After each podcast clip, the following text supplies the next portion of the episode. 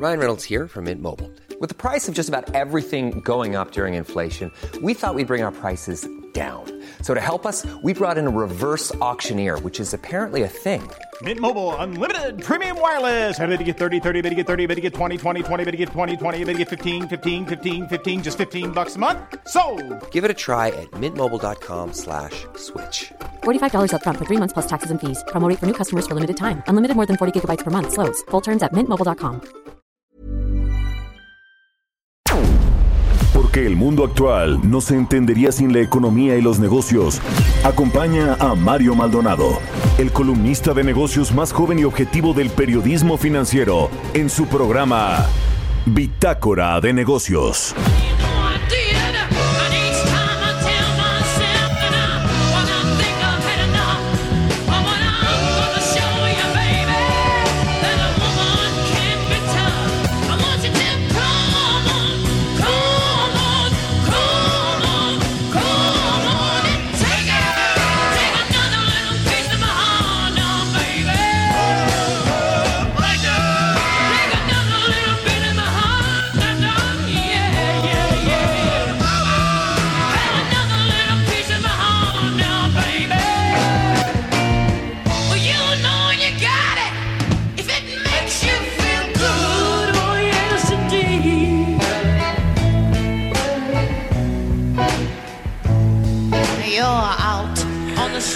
¿Qué tal? ¿Cómo están? Muy buenos días. Bienvenidos a Bitácora de Negocios. Yo soy Mario Maldonado y me da muchísimo gusto saludarlos en este martes 9 de marzo del 2021.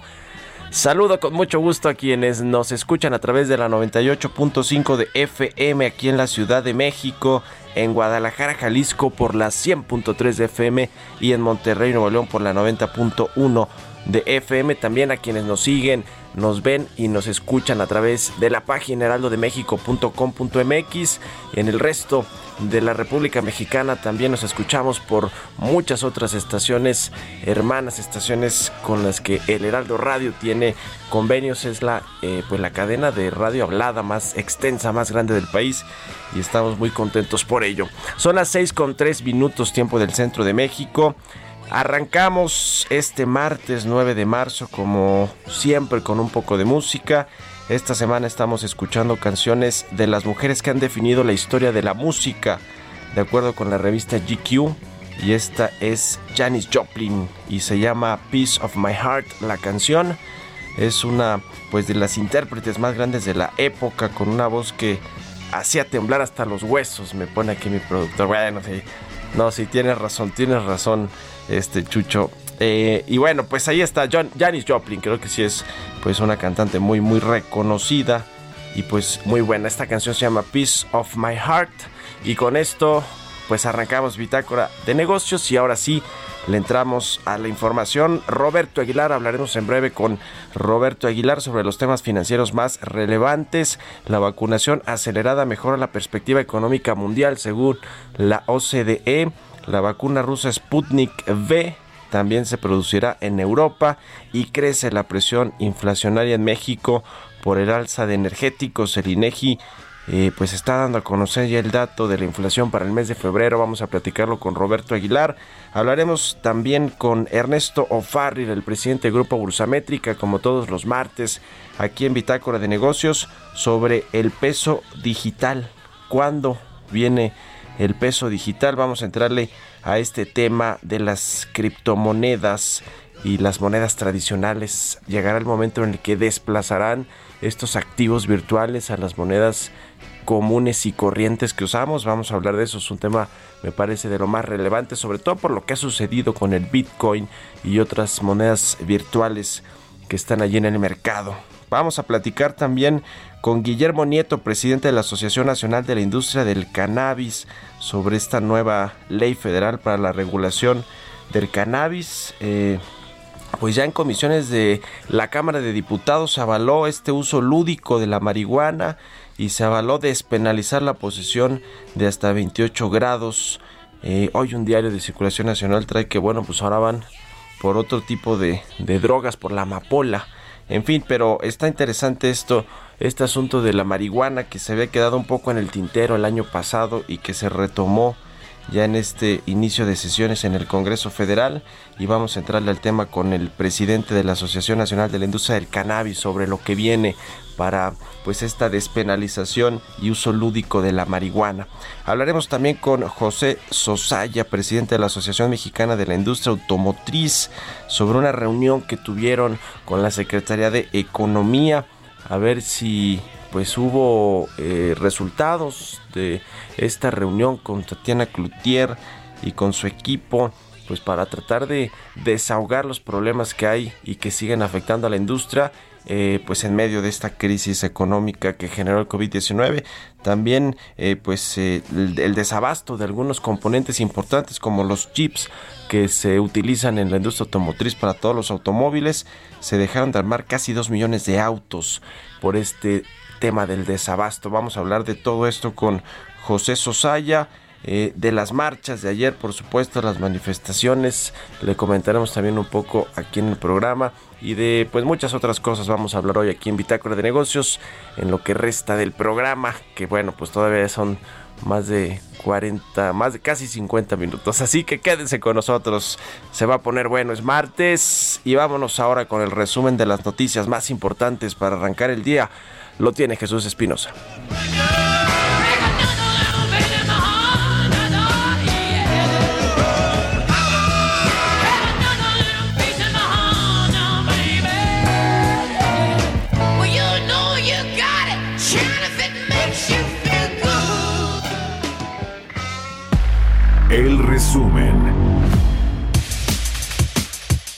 Presidente de México, Andrés Manuel López Obrador, informó que Ricardo Sheffield, titular de la Procuraduría Federal del Consumidor, será sustituido por Surit Romero. El 3 de marzo, el procurador de la Profeco había anunciado que se postulará como candidato de Morena a la alcaldía de León, Guanajuato. Arturo Herrera, secretario de Hacienda, destacó que una de las razones por las cuales está limitada la participación de las mujeres en los mercados laborales es por la falta de un sistema nacional de cuidados.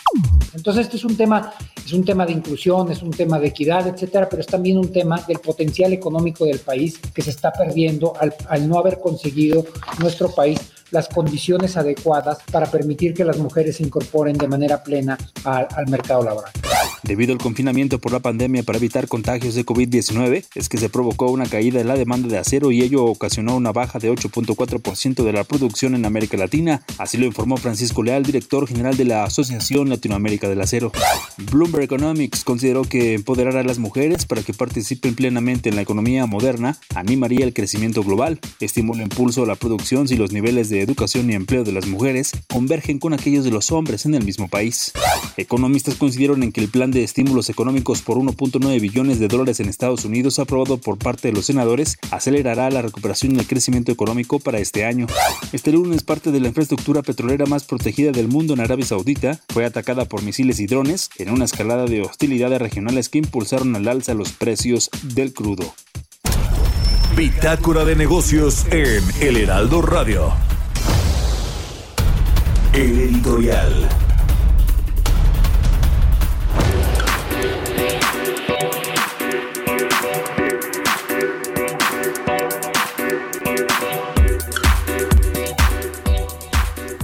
Pues vaya día este 8 de marzo del 2020, este Día Internacional de la Mujer que se conmemoró ayer en el país y en el mundo, pero eh, pues eh, aquí en México hubo estas manifestaciones, marchas en, varios estados de la República, aquí en la capital del país pues fue eh, la marcha quizá que tuvo la mayor concurrencia, el mayor número de, mujeres, de colectivos feministas que pues desde diferentes puntos de la Ciudad de México fueron avanzando y se concentraron en el zócalo capitalino, en el centro, en el mero centro de la ciudad, en donde está el Palacio Nacional, donde vive y despacha es decir, tiene su oficina el presidente López Obrador, se colocó esta valla, este muro que fue eh, pues también eh, eh derribado por las, algunos de los colectivos feministas,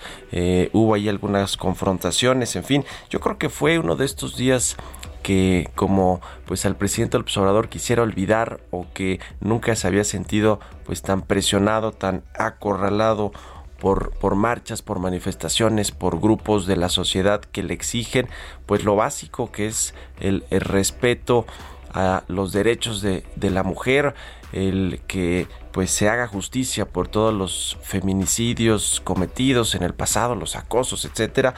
Pero cuando, cuando pasa esto con el presidente, que ya lo hemos dicho, lo comentamos ayer, que resulta o se siente, se percibe poco empático con esta causa social de las mujeres, pues vienen sus eh, secretarios de Estado o secretarias, como ayer la, la secretaria de Gobernación, hablando pues de este asunto de la equidad, de la igualdad de género, de las brechas enormes que hay entre hombres y mujeres, y la Secretaría de Hacienda con esta serie de datos y este boletín que publicó ayer con respecto pues a todo la, la relevancia realmente de la participación de las mujeres en la economía, en el mercado laboral. Se habla de que si existe esta brecha de entre 22 y 33% todavía en los salarios de cualquier nivel, de cualquier rango entre hombres y mujeres. Eh, se habla de que con la participación y la inclusión femenina, eh, pues el ingreso eh, de los mexicanos, este PIB per cápita podría aumentar hasta 23%. Se habla de que el Producto Interno Bruto de México, es decir, toda la economía podría crecer 15% hacia 2030, según un estudio del IMCO, con una mayor inclusión femenina. Es decir, todos estos datos que pues son efectivamente, son, son además de todo eh, verificables, porque en otros países de la OCDE eh, que tienen esta, esta mayor inclusión eh, femenina, esta mayor equidad de oportunidades y una menor brecha salarial, pues efectivamente tienen mejores condiciones económicas, mejores perspectivas económicas en todos los sentidos. Así que pues es importante esto que se comentó ayer. Sin embargo, parece que los discursos dentro del propio gabinete presidencial, es decir, del gobierno federal, de la administración federal,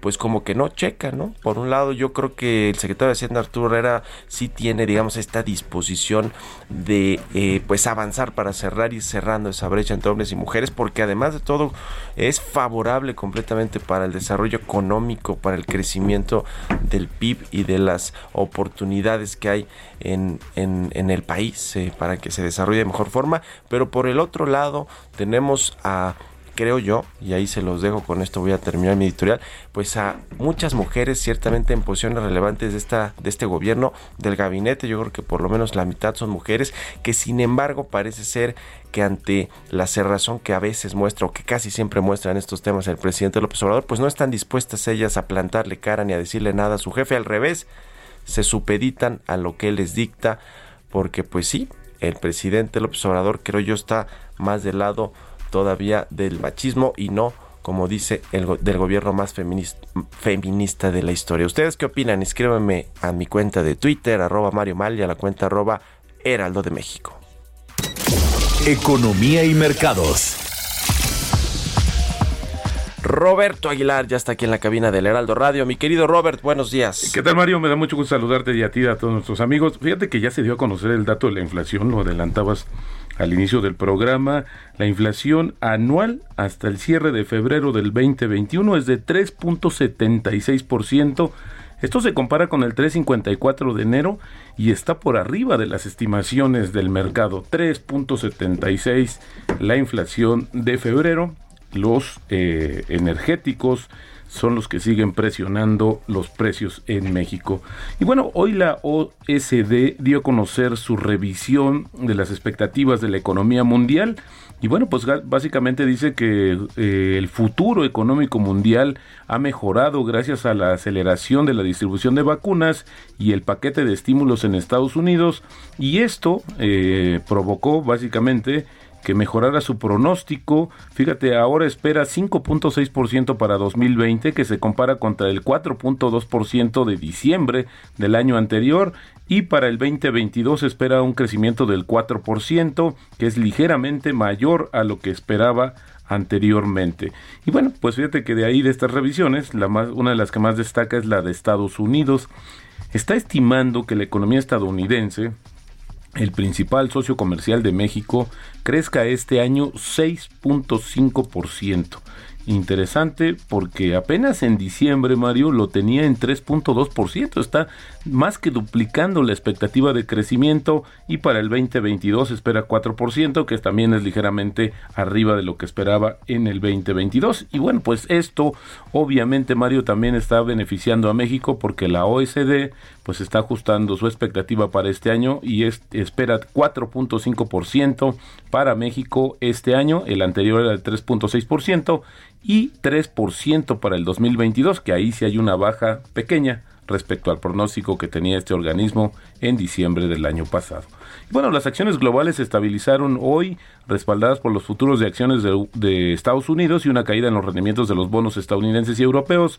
Los futuros del Nasdaq llegaron a subir 1.6% y ayer la secretaria del Tesoro de Estados Unidos, Janet Yellen, dijo que el paquete de ayuda del presidente Joe Biden va a proporcionar recursos suficientes para impulsar una recuperación económica muy fuerte y señaló que existen herramientas para hacer frente a la inflación y como bueno, pues ya sabes, es uno de los temores que ahora se está apoderando del mundo. Y luego de que ayer los precios del petróleo internacional marcaran niveles récord por arriba de los 71 dólares incluso, hubo una baja, pero hoy están volviendo a subir.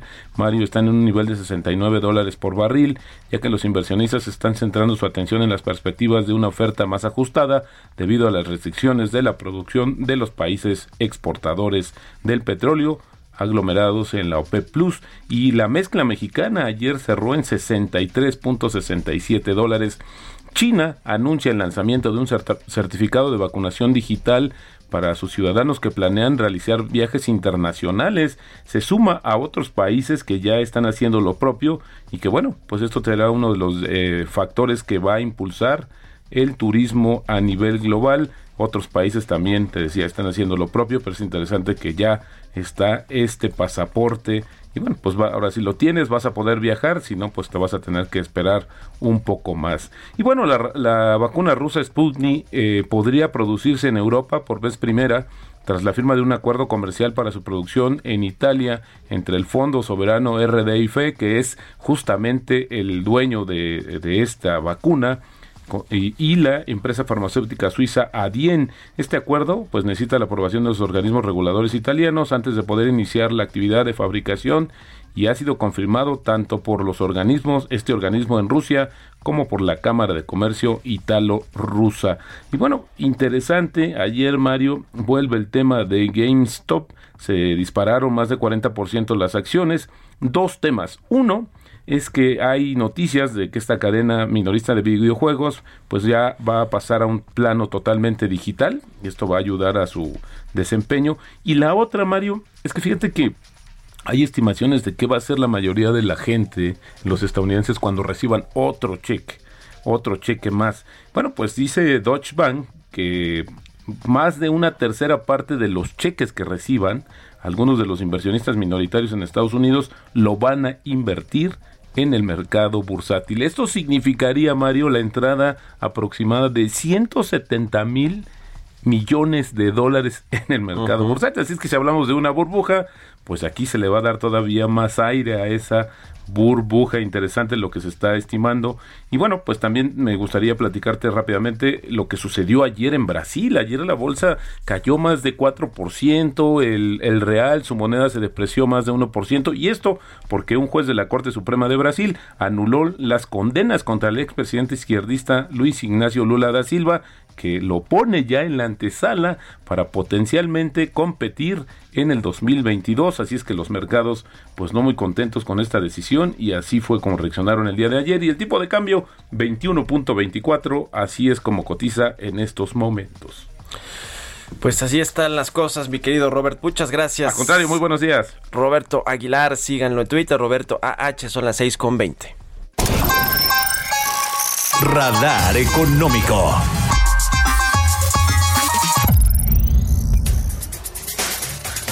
Como todos los martes, ya está con nosotros Ernesto el presidente del Grupo Bursamétrica. Ernesto, ¿cómo te va? Muy buenos días.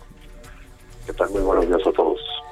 Pues las monedas digitales, ahora que decía Roberto de esta inversión que podrían hacer los estadounidenses en los mercados bursátiles, pues no se descarta que, que también en activos virtuales, ¿no? Porque vienen fuerte todo este asunto de los bitcoins. ¿Para cuándo el peso digital escribes tú?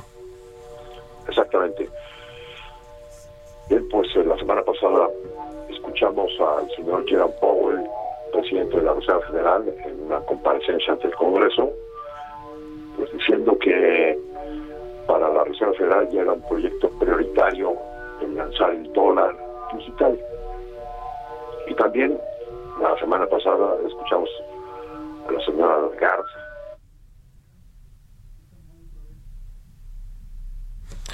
se nos se cortó la llamada con, con Ernesto Farrell. Más bien estábamos teniendo ahí algunos problemas como de interferencia, lo escuchábamos como que en otra dimensión, ¿no? Como que se, escuchaba ahí bastante raro. En fin, vamos a, recomponer la eh, comunicación con Ernesto Farrell, presidente del Grupo Ursamétrica. Pero bueno, hablaba sobre este asunto de eh, lo que han comentado autoridades financieras y monetarias en los Estados Unidos con respecto a estas criptomonedas, a el auge que han tenido eh, los activos virtuales, como se les conoce más formalmente o más técnicamente por los bancos centrales, que son estos como el Bitcoin. El Bitcoin que eh, pues en épocas recientes, en días recientes ha alcanzado cotizaciones de que de 50 mil dólares, cosas por el estilo, lo cual pues nos hacen eh, ver que quizá también hay una especie de burbuja en lo que sucede en este mercado de activos virtuales que, que sin embargo tiene ya detrás de sí pues inversionistas como bancos de inversión importantes o como Elon Musk, ni más ni menos que el hombre más rico del mundo, el fundador de Tesla y de SpaceX y de muchas otras empresas invirtiendo en bitcoins y promoviéndolos. Ya recuperamos a Ernesto Farrell. Nos decías, Ernesto. Sí, que la semana pasada escuchamos al señor Jerome Powell, presidente de la Reserva Federal, eh, declarando que sí ya era un proyecto de prioridad número uno el que se lance un dólar digital y también la señora Lagarde como presidenta o gobernadora del Banco Central del Euro hablando de lo mismo. Entonces, eh, pues hemos estado revisando qué es lo que están haciendo los bancos centrales en relación a este tema y viendo también qué es lo que está sucediendo en el Banco de México. lo que vemos es que sí es, es un hecho que los bancos centrales en el mundo están trabajando a marchas forzadas para sacar sus monedas digitales. Quien va más adelantado es el Banco Popular de China. Eh, tengo un amigo que vive en la ciudad de Shenzhen y hace dos años que tuve la oportunidad de tenerlo aquí en México, me platicaba que en su ciudad ya no se usan las billeteras, las carteras, porque no se usan los billetes en efectivo. tienes que salir a la calle con tu celular, eso sí. ¿Por qué? Pues porque todas las transacciones, incluso pagar el subirte a un camión de transporte público o pagar eh, que te compres un algunos eh, alimentos en un puesto en la calle o el periódico en el estanquillo de la esquina o meterte al supermercado o, a un restaurante, todos, todas las transacciones se hacen electrónicamente a través del, teléfono celular. Y es que en China se ha puesto a esta ciudad, Shenzhen, junto con otras cuatro ciudades más, como las ciudades donde se está haciendo un programa piloto para lanzar el yuan digital. ¿Qué estamos pues haciendo en México? Pues no, no mm, este, se habla de una de un proyecto a mediano plazo. Se nos, está acabando el tiempo, querido Ernesto, pero ahí está tu columna en el financiero, eh, muy interesante. Continuamos en un momento con la información más relevante del mundo financiero en Bitácora de Negocios con Mario Maldonado. Regresamos. Estamos de vuelta en Bitácora de Negocios con Mario Maldonado. Entrevista.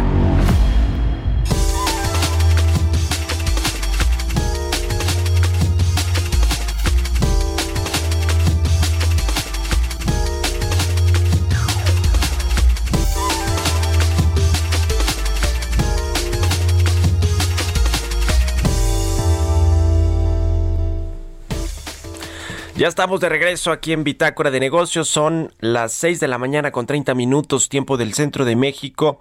Ayer por la noche las comisiones de justicia y salud de la Cámara de Diputados avalaron ya la expedición de la Ley Federal para la Regulación del Cannabis y también modificaciones a la Ley General de Salud y al Código Penal federal. Estos cambios van a analizarse en el Pleno esta semana allá en la Cámara de Diputados y, y bueno, pues es parte de esta eh, eh, pues de todos estos cambios eh, al marco jurídico y legal en, en materia de pues, regulación, despenalización del cannabis, del uso lúdico de la marihuana que viene, bueno, pues desde esta, esta despenalización de la que, que, mandató la Suprema Corte de Justicia, luego de lo que se eh, pues se negoció o se planteó el año pasado en el Senado, ahora se encuentra en la Cámara Baja, y para platicar pues de estos, estos cambios relevantes, eh, saludo con mucho gusto a Guillermo Nieto, él es presidente de la Asociación Nacional de la Industria del Cannabis. Guillermo, ¿cómo te va? Muy buenos días. Mario, muy buenos días a ti y a todo este auditorio. Pues muy contentos porque como mencionas, esto cada vez va caminando, va caminando en buen sentido y estamos a punto de tener una nueva actividad económica en el país. ¿Qué significa este, eh, digamos, lo, que se aprobó ayer en las Comisiones Unidas de Justicia y Salud de la Cámara de Diputados? Eh, porque, bueno, todavía falta eh, que, como lo, como lo dijimos, que pasa a comisiones y demás, pero parece ser que sí está avanzando y que por lo menos no se quedó en el tintero esta, esta regulación, esta reforma a las leyes, como, quizá pudo haber sucedido con otras tantas prioridades que tiene el gobierno y los legisladores en, en el Congreso. Así es, mira, ahorita lo que significa es que el, el, año pasado la Cámara de Senadores mandó un proyecto de ley a la Cámara de Diputados para su revisión. Ahorita la Cámara de Diputados en la Comisión de Justicia y de Salud conjuntas hicieron cambios importantes a lo que mandaron los senadores, como por ejemplo eh, quitaron el Instituto del Cannabis, eh, eh, subieron la aportación de gramos, definieron bien la parte industrial del cannabis, pero todavía falta tiempo, todavía esto no significa que ya mañana, porque es lo primero que piensa la gente, que ya con esto ya mañana va a poder haber una industria canábica en México y no, nos falta tiempo todavía. Todavía falta que esta semana, como mencionaste, se vote en el Pleno. Después de que se vote en el Pleno, el, Ejecutivo la tiene que publicar en el Diario Oficial de la Federación.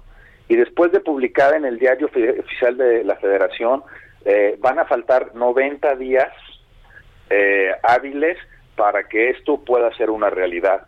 Pero si la vemos de cómo empezamos, Mario, pues ya estamos, ya estamos muy cerquita de que haya una industria canábica bien pensada, bien planteada, con todos sus, eh, con todas las ramas del cannabis legalizadas en México, y México se va a convertir en el país con, eh, con mayor número de habitantes con acceso a esta planta, desde niños recién nacidos con, con las semillas del cáñamo industrial hasta eh, adultos que la quieran consumir eh, eh, lúdicamente, hasta personas de la tercera edad que la quieran consumir como medicina. Y eso pues nos abre una gran oportunidad en el país. Tú imagínate, Mario, lo que va a ser para el país y para el, y para el campo la industrialización de una planta que genera telas, plásticos, eh, papel que limpia el subsuelo y aparte de todo tiene una gran capacidad de limpiar el, el dióxido de carbono del medio ambiente. Eso es progreso, Mario. Sobre todo hoy los mexicanos debemos de pensar, y no solo los mexicanos, todos los seres humanos, cómo vamos a salvar a nuestro planeta que cada día lo tenemos más en peligro de extinción con todo el cambio climático. Y esta planta, al introducirla a productos de consumo diario, Mario, nos va a ayudar a eso. Sí, toda una industria alrededor de del cannabis, de la marihuana se puede generar eh, si es eh, bien regulada y hay pues eh, lineamientos, reglamentaciones y por supuesto leyes leyes claras. Este asunto Guillermo del Instituto Mexicano para la Regulación del Cannabis que según entiendo la argumentación de los diputados para pues ya no crear este instituto para dejarlo fuera de, de la regulación es porque pues se iba a generar más burocracia. Sin embargo, ahora, ahora los, los organismos encargados de eh, pues otorgar licencias para el uso de la marihuana, eh, eh, etcétera, va a ser la la, la, la, COFEPRIS, ¿no? La COFEPRIS y el CONADIC, que es la Comisión Nacional contra, contra las Adicciones. Eh, no, no hay ya suficientes cuellos de botella con muchos otros eh, certificados que expiden estos dos, sobre todo la COFEPRIS, ¿no? Registros sanitarios para prácticamente todo lo que se vende en México. como para que además hagan cargo de esto? O, o, tú ves positivo que se haya cancelado este instituto? Yo sí veo positivo que se haya cancelado el instituto, Mario, principalmente por cuestiones de presupuesto. Eh, al, ya estar integrado a una nueva, a, un sector del gobierno que ya tiene presupuesto, que ya tiene experiencia, hay que acordarnos que, que la Secretaría de Agricultura y la Secretaría de y la COFEPRIS trabajan en conjunto de la mano en toda la sanidad vegetal en el en el CESABE. Entonces eso va a ayudar mucho a que esto sea más rápido sino la creación de un instituto nuevo en lo que hay presupuesto, en lo que se deforman, en lo que esto nos iba a tomar un poco más tiempo. Eh, como, como siempre, Mario, eh, todas las, todas, cuando, donde nace esta industria, siempre todas las reglas son perfectibles. Yo siento que eh, lo que lo que está por aprobar la Cámara de Diputados va a convertir a México en el país más vanguardista en cuestión de cannabis ya que eh, se va a poder fumar al aire libre, donde se pueda fumar tabaco, se va, se, se, utiliza la, la medicina, la, el cannabis farmacéutico con lo que se aprobó en enero, se libera el, cáñamo industrial, que es donde nosotros sentimos que, que, viene la mayor parte de, eh, de esta explosión del cannabis, ya que de esta planta está reconocido que se pueden sacar más de 25 mil productos, Mario. Lo platicábamos la última vez que nos hiciste favor de, entrevistarnos. Si le podemos dar la vuelta a, productos donde tenemos un déficit comercial, como es eh, la importación de, grano para ganado, pues van a ganar muchos mexicanos. Hoy en día importamos 20 millones de toneladas de grano para, para, para comida de, de ganado y de animales. Imagínate que esos 20 millones de toneladas se puedan producir en México. Y lo mismo nos va a pasar con el cartón. Hoy todo el, todo el aire para, para cartón es importado principalmente de Finlandia. Cada vez hay menos árboles. Imagínate, todo lleva una caja en este en, en, esta vida, Mario.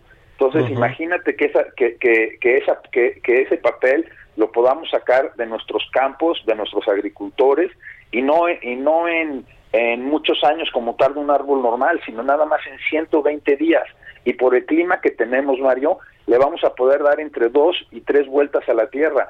Eso nos va a lograr que seamos que seamos eh, que, que, tengamos una agricultura sustentable y que dañemos mucho menos el medio ambiente, Mario. ¿Cuál es, el, digamos, de, dentro de todos los efectos, que creo que sí hay muchos efectos positivos de, de esta despenalización del uso lúdico de la marihuana, eh, eh, ¿tú, ¿tú dónde le ves mayor oportunidad? Porque eh, hablamos mucho del tema industrial, económico, de, de todas las economías de escala que se pueden generar, digamos, a partir del uso de esta, de esta planta y de, y de la marihuana en general, pero bueno, está también el tema, por supuesto, social, de seguridad, digamos, como, como una especie de combate también al narcotráfico, etcétera. ¿Cuál, cuál dirías tú de, digamos, de todos estos efectos que va a generar o está generando esta despenalización, que es el más importante? ¿El económico? Sí, el que se crea una nueva actividad económica, Mario, y que eso le va a dar trabajo a toda la cadena productiva, no es solo la gente que la produce ni que la consume, es la gente que la transforma, la gente que hace los uniformes para las para las empresas que van a producir cannabis, la gente que hace publicidad, eh, etcétera, etcétera, etcétera, etcétera. Es una nueva actividad económica. Hoy va, hoy va a haber un abanico, hoy va a haber una oportunidad más para todos los mexicanos en todas las áreas. Ahí es donde sentimos que hay una, que es donde viene la cosa más importante.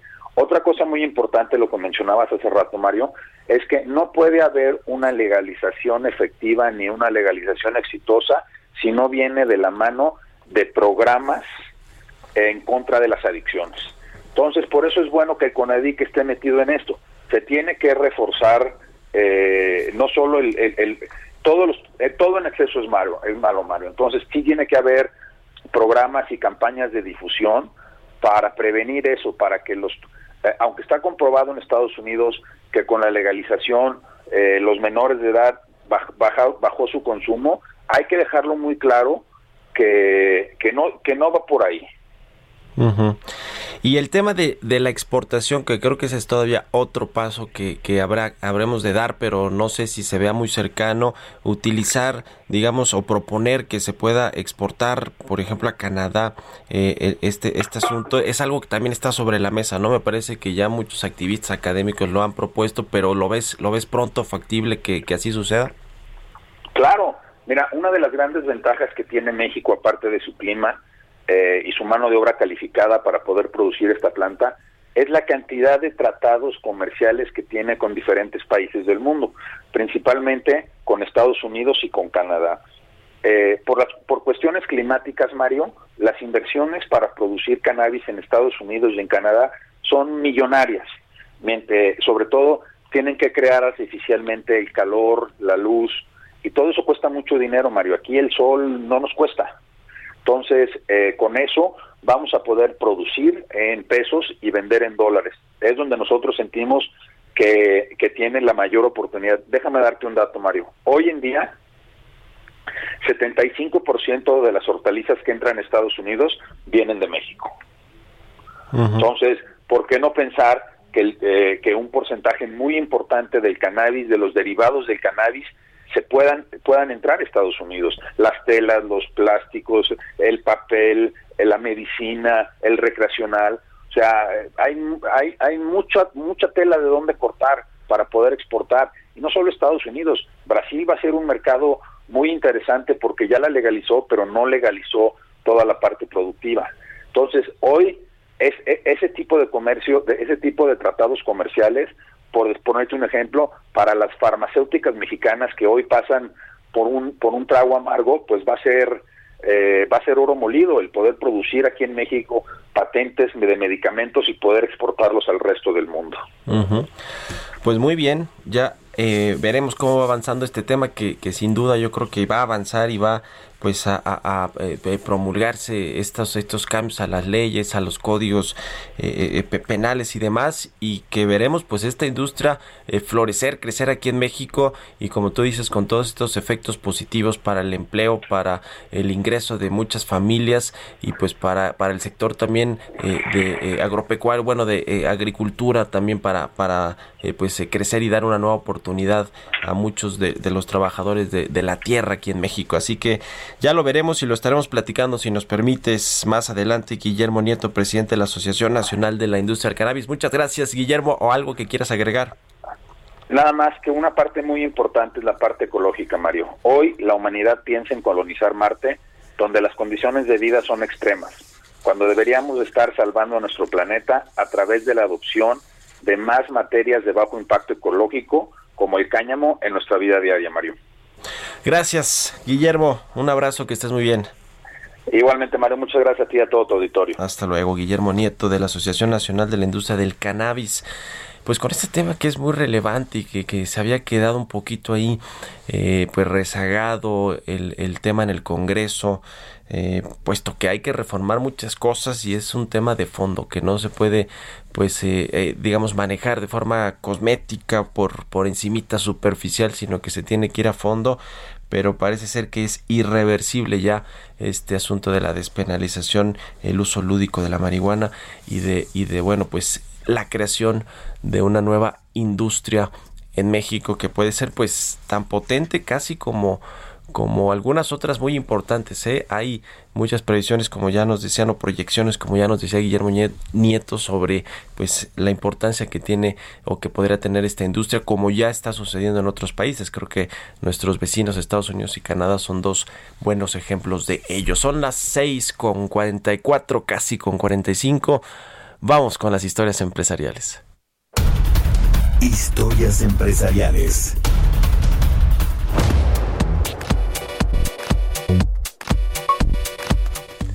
Bueno, pues Elon Musk, ya hablábamos de él en el tema este de las criptomonedas, el Bitcoin, que ha sido impulsado por este multimillonario estadounidense. Bueno, no es estadounidense, es sudafricano, pero bueno, pues ha hecho su carrera, sus empresas en Estados Unidos. Ahora está incursionando en el mercado energético con esta megabatería secreta. Digo, ya los Tesla pues producen las baterías de litio muy, muy importantes, pero ahora esta megabatería secreta, ¿de qué se trata? nos cuenta Giovanna Torres.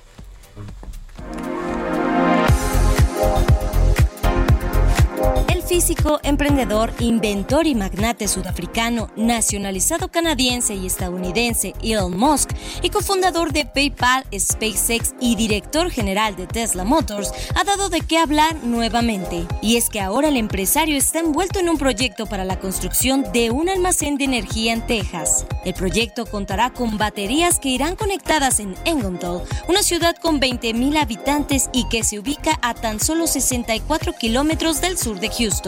Podrá suministrar 100 megawatts de energía para aproximadamente 20.000 casas y se planea que comenzará a operar este mismo año a principios de junio. El ejecutivo de 49 años se mudó recientemente a Texas y varias de sus empresas están expandiendo sus operaciones en el estado. Aunque Tesla es conocida por sus elegantes vehículos eléctricos a batería, siempre ha sido más que un fabricante de automóviles. Su misión oficial es acelerar la transición del mundo hacia energía sostenible. Se necesitan baterías a gran escala para almacenar la electricidad producida por la energía eólica y solar, pero también puede convertirse en oportunidades rentables. Al almacenar el exceso de electricidad, cuando los precios y la demanda son bajos, los propietarios de baterías pueden revenderla a la red cuando los precios suben.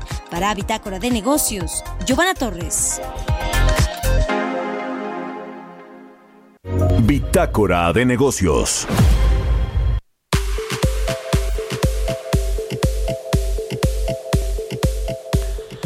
Pues eh, ayer se llevó a cabo una reunión entre el sector automotor del país, tanto de pasaje como de de carga, de carga y de pasajeros para pues concretar acciones que contribuyan a la reactivación de la economía del país y por supuesto de este sector económico, de esta industria que es relevante, muy relevante para eh, pues México para los empleos para las exportaciones. Es es uno uno de los sectores que pues exporta más eh, productos a los Estados Unidos, a nuestro principal socio comercial y, así a muchos otros países, pero sobre todo a los Estados Unidos. Bueno, se llevó a cabo esta reunión con Tatiana Cloutier, la secretaria de Economía, estuvieron los eh, representantes de las principales asociaciones de automotores en México, eh, hubo este este asunto también pues de los de los chips. Le platicaba al inicio del programa sobre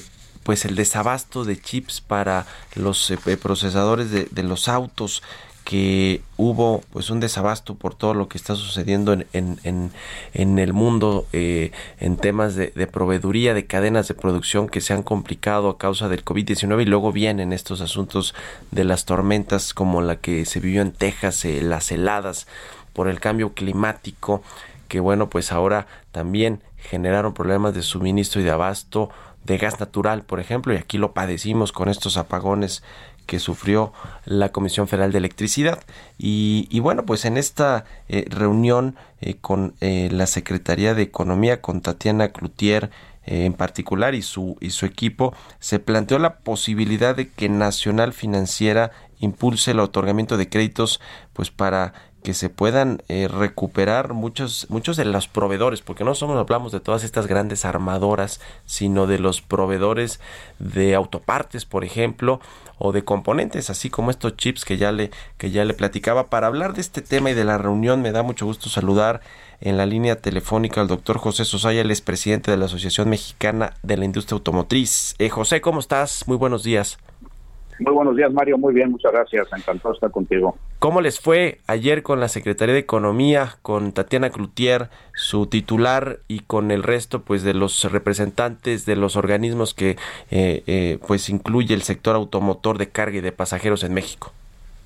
Bueno, tuvimos una reunión que no fue precisamente ayer. Ayer lo que hicimos fue hacer públicos los datos del mes de febrero eh, la reunión fue la semana pasada y la verdad que nos fue muy bien, una excelente coordinación con su equipo y con ella, una gran disponibilidad de ella de apoyar todos los temas del sector automotriz, que es lo que hemos venido pidiendo, que trabajemos juntos el gobierno junto con el sector automotriz para impulsar al sector aquí en México y atraer todavía más inversión al mismo sector para México, ¿no?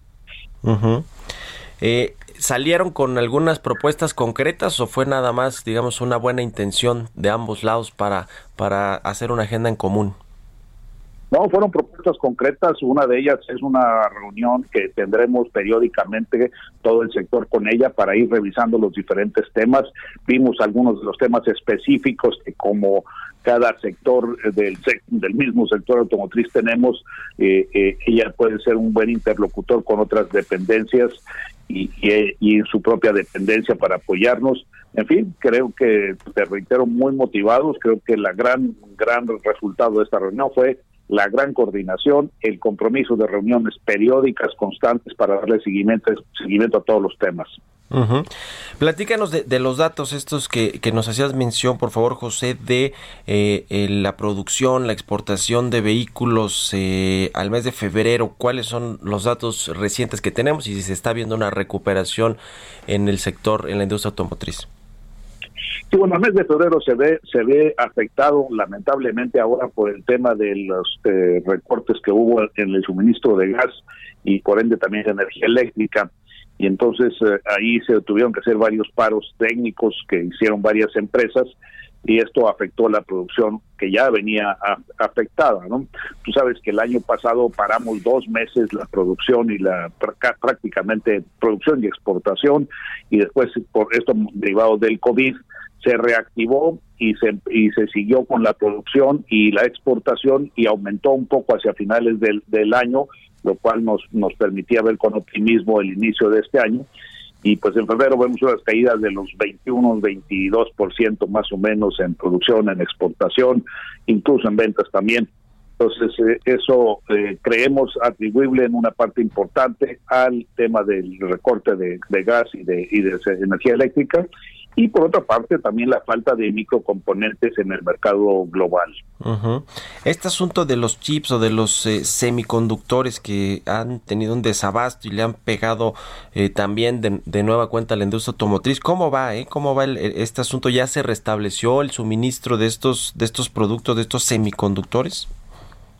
Nosotros pensamos que se regularizará en el segundo trimestre de este año, ojalá que antes, estamos muy optimistas de que sea antes. Sabemos que hay algunos productores, que la, la mayoría están en Asia, principal está en Taiwán, y esto pues ha afectado porque debido al COVID hubo una sobredemanda de ciertos equipos, no del sector automotriz, sino de otro sector que utilizan estos semiconductores y después cuando se reactiva la producción automotriz hacia el segundo mitad del año pasado, se, también se, se motiva una mayor demanda de estos semiconductores y eso es lo que provoca que no haya suficientes en el mercado. Sin embargo, si tú consideras que la producción mundial de vehículos son aproximadamente 89 a 90 millones de vehículos al año, eh, esto ha afectado solo a dos millones de vehículos, más o menos. Se calcula que va a ser la afectación en dos millones de vehículos, pues tampoco es tan relevante. es un problema en una crisis. Finalmente, eh, eh, recuérdanos, José, cuáles son las proyecciones que tienen ustedes allí en la AMIA con respecto a la recuperación del sector a niveles previos a la crisis del COVID. Pues mira, ha sido muy complicado, como sabes, el, poder estimar algo en, un periodo de COVID, porque es una crisis sanitaria que creó una crisis eh, financiera global. Entonces nosotros lo que pensamos es que dado que se deriva de una crisis sanitaria, una vez que esta crisis sanitaria se empiece a controlar, que empezamos a ver ya pruebas de ello con las vacunas, creemos que la recuperación económica se va a acelerar de forma importante.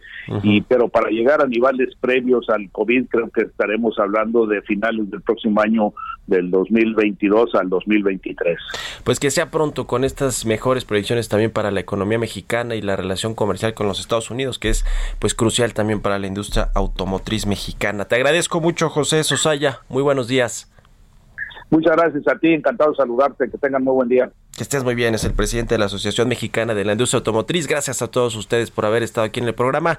Quédense con Sergio Lupita, nos escuchamos mañana tempranito a las 6. Muy buenos días. Esto fue Bitácora de Negocios con Mario Maldonado, donde la H suena y ahora también se escucha una estación de Heraldo Media Group. Mom deserves the best, and there's no better place to shop for Mother's Day than Whole Foods Market. They're your destination for unbeatable savings, from premium gifts to show-stopping flowers and irresistible desserts. Start by saving 33% with Prime on all body care and candles. Then get a 15-stem bunch of tulips for just $9.99 each with Prime. Round out Mom's menu with festive rosé, irresistible berry chantilly cake, and more special treats. Come celebrate Mother's Day at Whole Foods Market.